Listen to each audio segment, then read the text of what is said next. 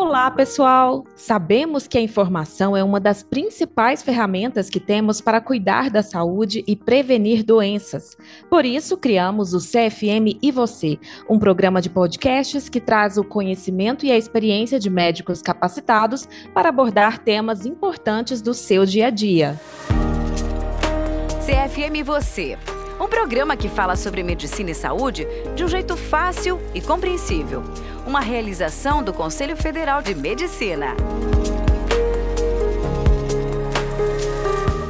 Eu sou Renata Martins, jornalista do Conselho Federal de Medicina, e estarei aqui no canal do CFM com médicos especialistas conversando sobre temas importantes para a sua saúde.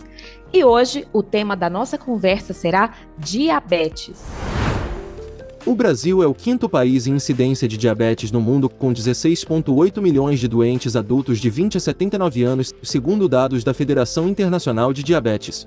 O novo relatório da Organização Pan-Americana da Saúde aponta que cerca de 40% dos 62 milhões de pessoas que vivem com diabetes nas Américas não sabem que têm a doença. Por isso é tão importante usarmos a informação como aliada no combate a essa doença. Hoje vamos falar sobre os sintomas e causas do diabetes, além do tratamento necessário e do impacto da doença na saúde.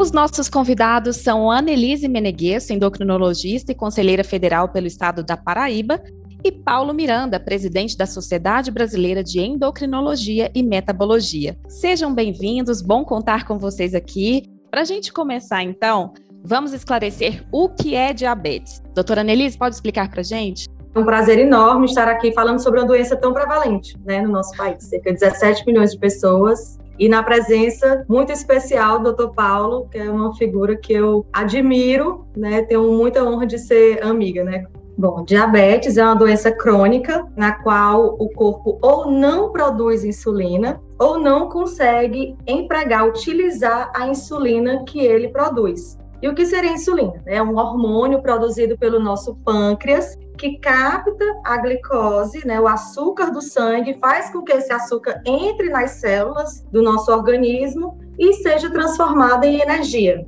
Então, diabetes nada mais é do que uma doença em que essa glicose não está conseguindo entrar nas células e ser transformada em energia e fica ali acumulada no sangue. Seja bem-vindo, doutor Paulo. Quais são os principais sinais e sintomas dessa doença?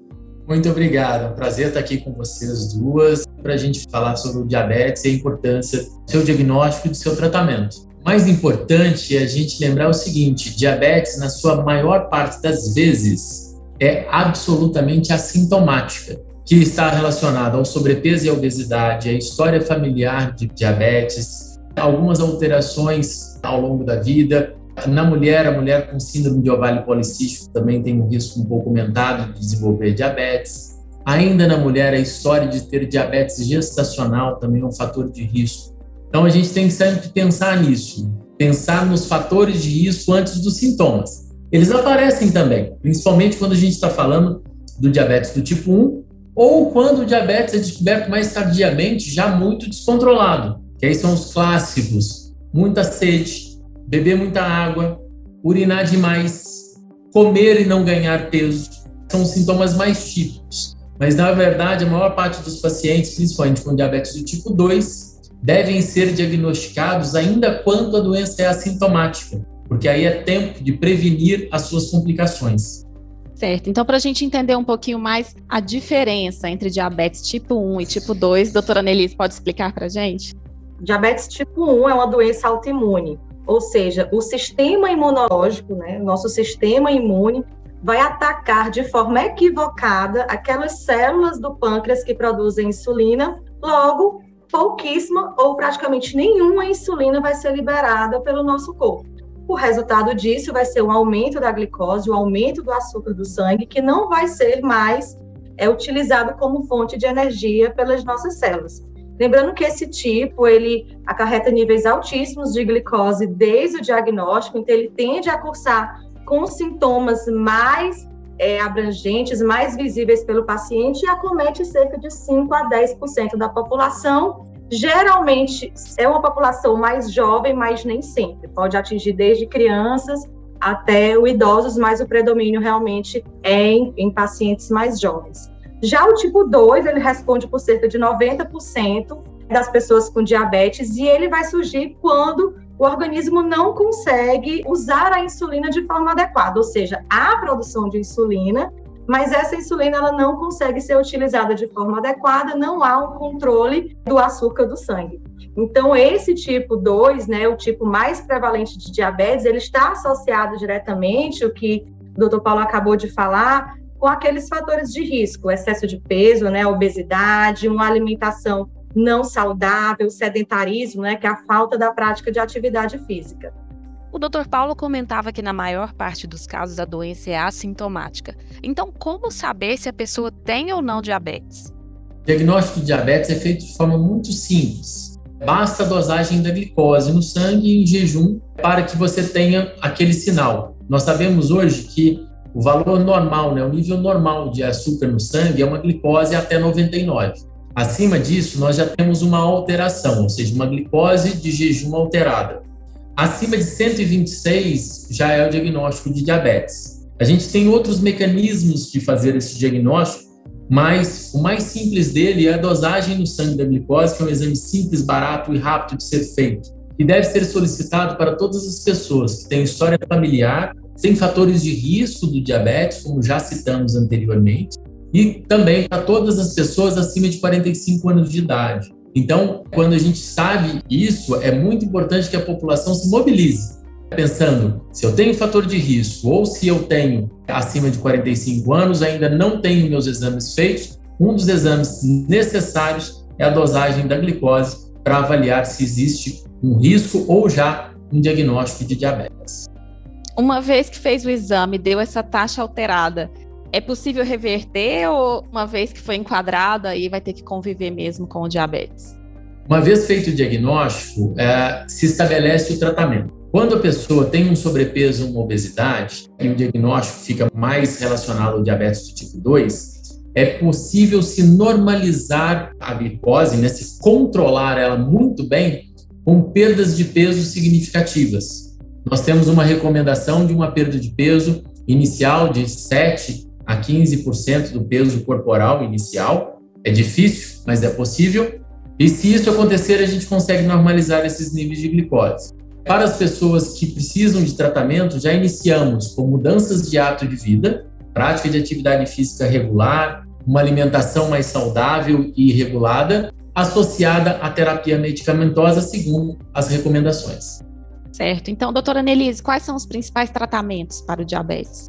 Vamos lembrar que o tratamento, assim como todas as doenças, ele deve ser individualizado. Primeiro, a identificação do tipo de diabetes. O tipo 1, o tratamento é exclusivamente com insulina, uma vez que não há produção de insulina, mas os avanços científicos nas últimas décadas, principalmente nos últimos anos, possibilitaram um vasto arsenal medicamentoso em relação ao tipo 2, que é o mais prevalente na população, que envolve desde drogas orais até vários tipos de insulina, outra classe de drogas que está muito divulgado na mídia, que são os análogos do GLP-1, mas, como tudo na vida, o tratamento ele deve focar primordialmente na mudança do estilo de vida, assim como várias outras doenças endocrinológicas. Então, como o doutor Paulo acabou de falar, a perda de peso, com o planejamento alimentar, né, um alimentar prática, a adoção de uma alimentação mais saudável, a prática regular de atividade física, é porque a gente sabe que o controle do diabetes ele é primordial para evitar as complicações. Ela é uma doença que ela combina com várias complicações e a gente precisa ter esse controle.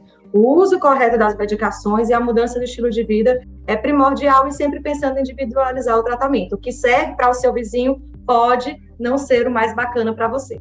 Tendo essa mudança de hábitos e tal, é possível dizer que há cura para o diabetes? a gente não fala em cura ainda para o diabetes, mas fala em controle dessa doença. Não podemos subestimar. Eu costumo dizer que diabetes é uma doença traiçoeira, porque, como o doutor Paulo muito bem falou anteriormente, é uma doença, muitas vezes, em sua maioria dos casos, silenciosa. Então, as pessoas tendem a achar que está tudo bem, evitam até procurar o serviço de saúde porque não está sentindo nada e acredita que está tudo bem. E os níveis altos de açúcar no sangue, os níveis altos de glicemia, eles vão propiciar um aumento do número, da prevalência de complicações no futuro, atrapalhando a qualidade de vida do paciente. Se ele adotar o estilo de vida saudável, usar corretamente as medicações, a gente sabe que dá sim para viver com essa doença por muitos anos e o principal, com qualidade. É isso que a gente busca para os nossos pacientes com diabetes. Doutor Paulo, o diabetes pode ser a causa de outras doenças, né? Quais os principais cuidados que se deve ter? Estas, então, são as complicações do diabetes, que a doutora Annelise citou é, agora há pouco. Então, as complicações mais comuns e mais observadas são as complicações oculares, que a gente chama de retinopatia diabética. Se não for atentado para ela, pesquisado com uma rotina de exame oftalmológico regular para toda pessoa com diabetes anualmente, o avanço dela é uma das principais causas de perda visual ao longo da vida. Para a parte renal, o diabetes também descontrolado ao longo do tempo é causa de insuficiência renal, perda da função renal. E no Brasil, hoje, é a terceira maior causa de necessidade de hemodiálise, ou seja, a perda completa da função dos rins.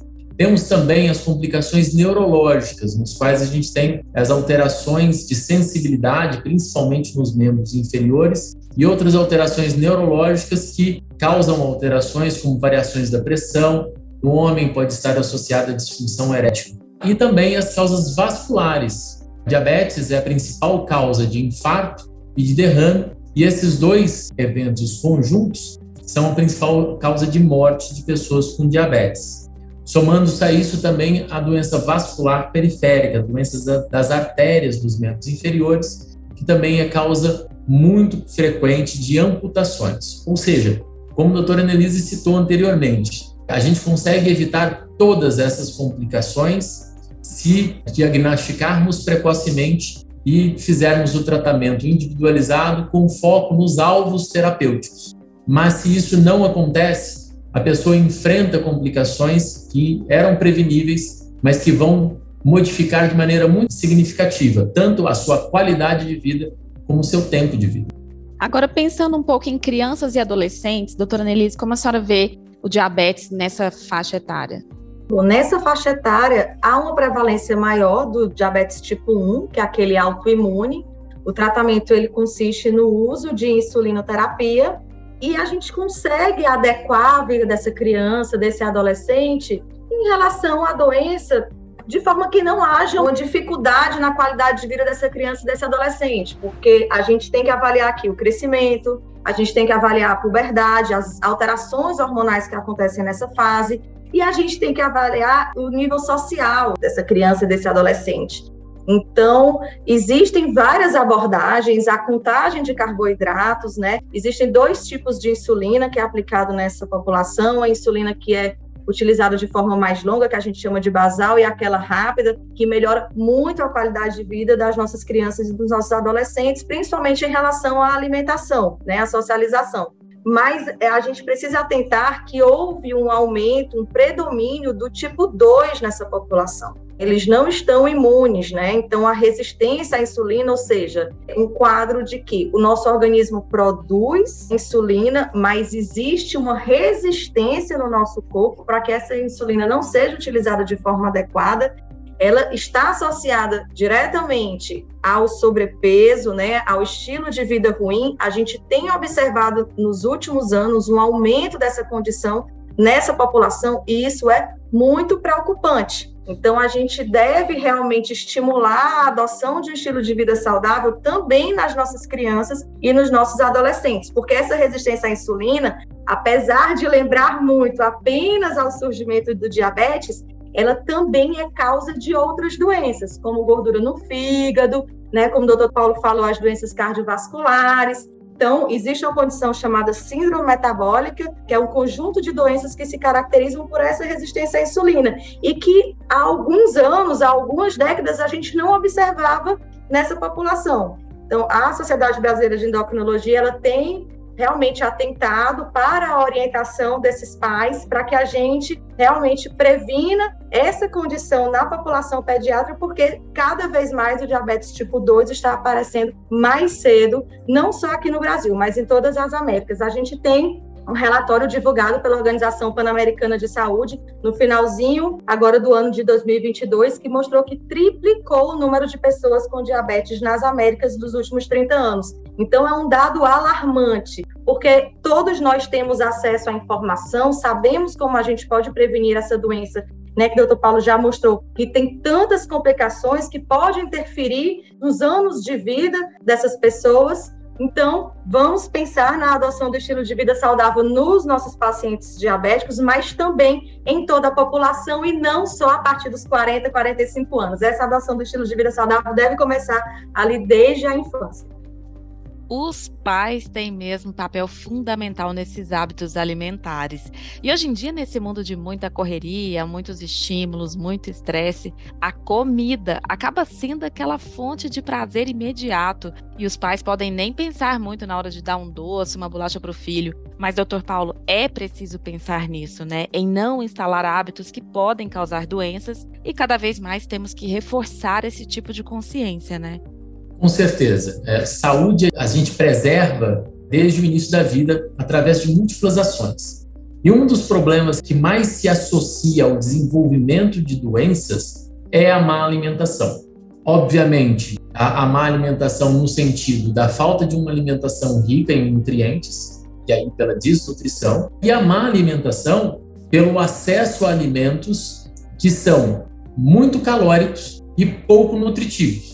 Esses alimentos a gente chama, na grande maioria das vezes, de ultraprocessados, que são aqueles alimentos muito modificados pela indústria alimentícia, mas que geram uma palatabilidade, são muito gostosos, as crianças adoram, e se são acostumadas desde o início da vida a esse tipo de padrão alimentar, elas cada vez mais se distanciam dos alimentos mais saudáveis e de paladar mais leve, né, como as frutas, verduras, legumes, aquilo que o Brasil tem para oferecer de sobra. Portanto, a educação alimentar e a realização de uma consciência, criação de uma consciência alimentar entre pais, escolas e desde a infância faz com que a gente consiga prevenir a obesidade e, por consequência, prevenir várias doenças no futuro.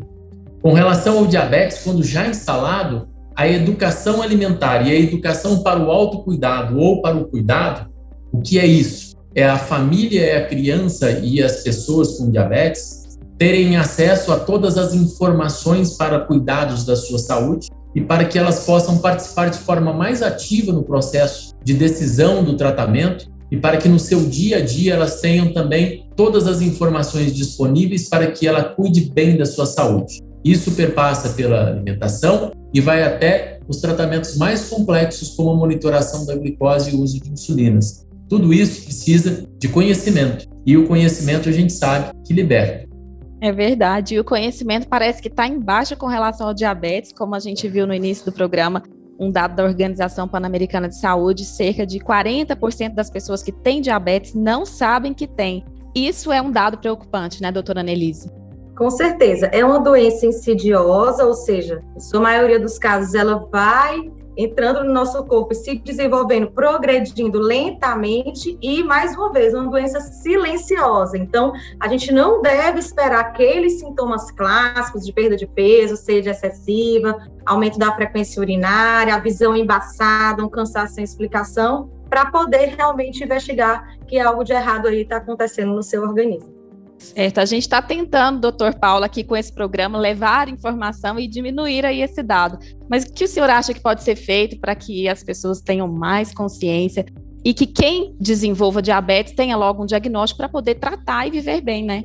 Sabemos que, primeiro, é o conhecimento e a informação. Então, ações como essa, desenvolvidas pelo CFM, são fundamentais para que a gente possa levar informação de qualidade, informação que realmente é, vai ajudar as pessoas a tomarem decisões melhores em relação à sua saúde. E outras são as políticas públicas de acesso ao tratamento. Então, ações que vão é, permitir com que as pessoas tenham acesso ao médico, à atenção à saúde, a realização dos exames de rotina que são indicados para que toda a população consiga se prevenir e, quando diagnosticado, receber o melhor tratamento que foi desenhado para ele, isso é fundamental. Então, a gente precisa ampliar conhecimento e políticas e ações de saúde para a nossa população. Muito legal a nossa conversa, trouxemos aí muitas informações úteis. Agradeço demais a participação de vocês. Muito obrigada, doutora Nelise.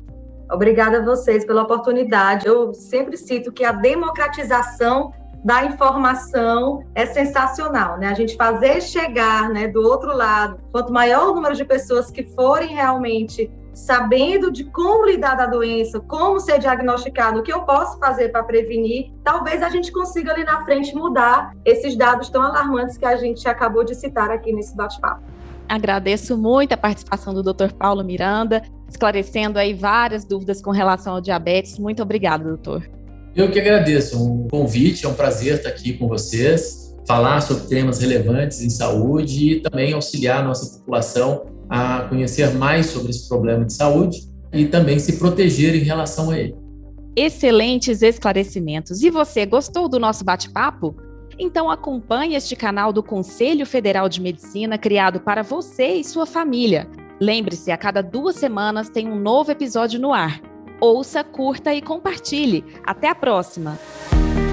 Você acabou de ouvir o podcast CFM e Você, um programa que fala sobre medicina e saúde de um jeito compreensível, com conteúdo esclarecedor. Uma realização do Conselho Federal de Medicina. Acompanhe a cada 15 dias no nosso canal no Spotify e também nas nossas redes sociais.